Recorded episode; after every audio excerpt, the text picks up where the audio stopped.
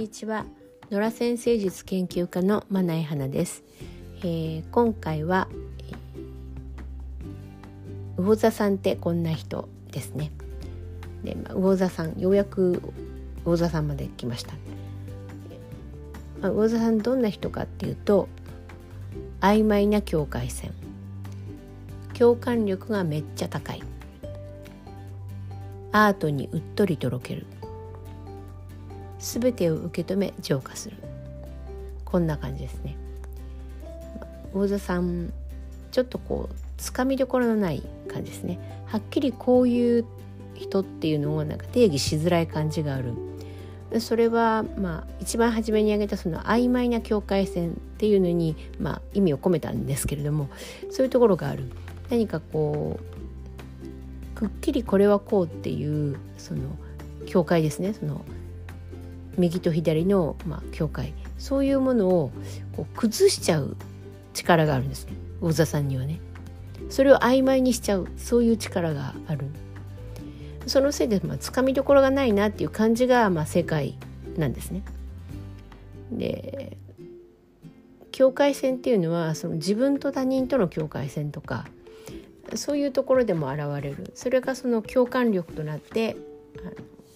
出てくるわけですね。その悲しんでる人を見ると自分も悲しくなってしまうしあの喜んでいる人を見るとなんだか自分の方もなんかウキウキしてくるそういう共感力の高さこれがすごくある。まあ、水の星座の人たちはみんなその共感力が高いんですけども、まあ、魚座さんはその中でも、まあ、めちゃくちゃ高い。どっちかというと、まあ、広いっていう言い方ですかねその共感力でカバーされるその人の範囲っていうのがとても広い。まあ、カニ座とかは、まあ、半径5メートル以内くらいにいる人たちに対してその共感力が発揮されるんですよ。なんだけど魚座さんとかでそんなんじゃないもっとすごく広い。そのテレビを見ていてその悲しいお話とか聞くともうそれだけで悲しくなっちゃうみたいなとこがある。でどんなものでもその受け止めてしまってそれについてこう悲しんだり苦しんだり代わりにしてしまうようなところがあの魚座さんにはあるんですね。まあ男性と女性とか、うん、自分と他人とか、うん、精神と物質とか論理と感受性とか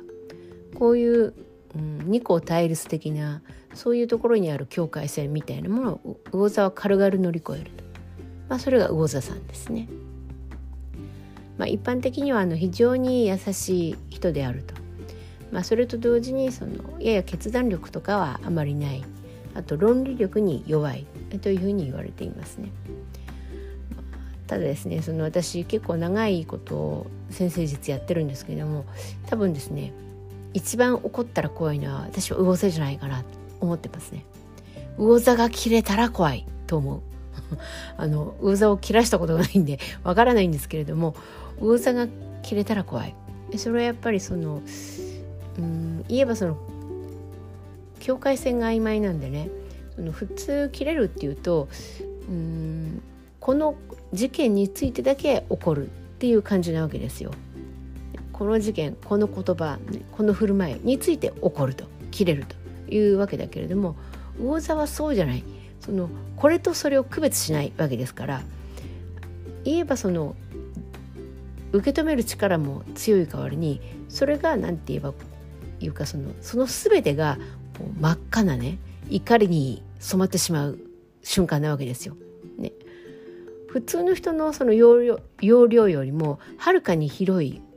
容量を持っている。それなのにその容量の全てがその怒りで染まった時でなければ魚座は切れない。わけなので魚座が切れた時には多分他の人の数倍怒ってる。魚座さんを怒らしちゃいけません。いいですかね、えー、今回はここまでです。魚座さんいかがでしたでしょうか。また次回お聴きくださいね。ありがとうございます。